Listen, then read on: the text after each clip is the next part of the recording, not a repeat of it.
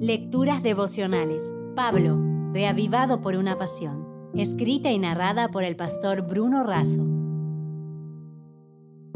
Hoy es 7 de noviembre.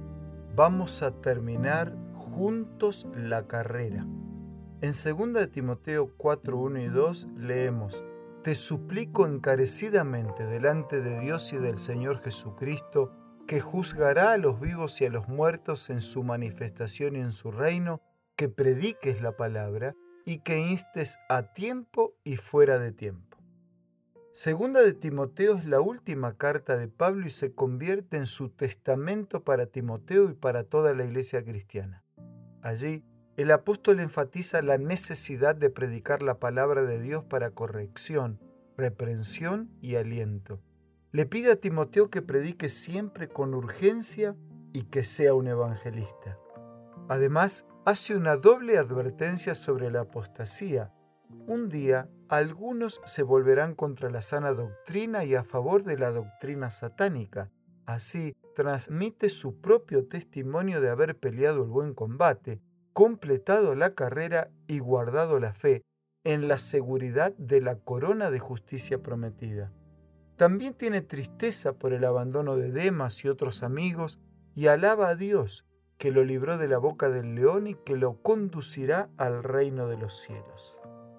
Derek Redmond era un atleta que se había preparado toda la vida para competir en los Juegos Olímpicos de Barcelona en 1992. Había tenido cinco cirugías, pero no desistía.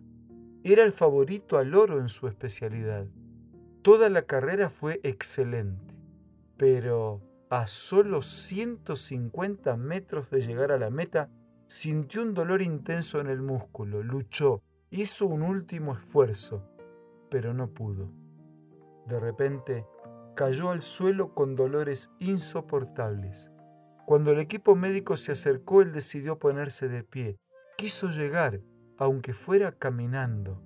Lágrimas de dolor e impotencia inundaban su rostro. La carrera había terminado y sus sueños estaban rotos, pero él decidió continuar. En ese momento, un hombre se abrió camino en medio del público.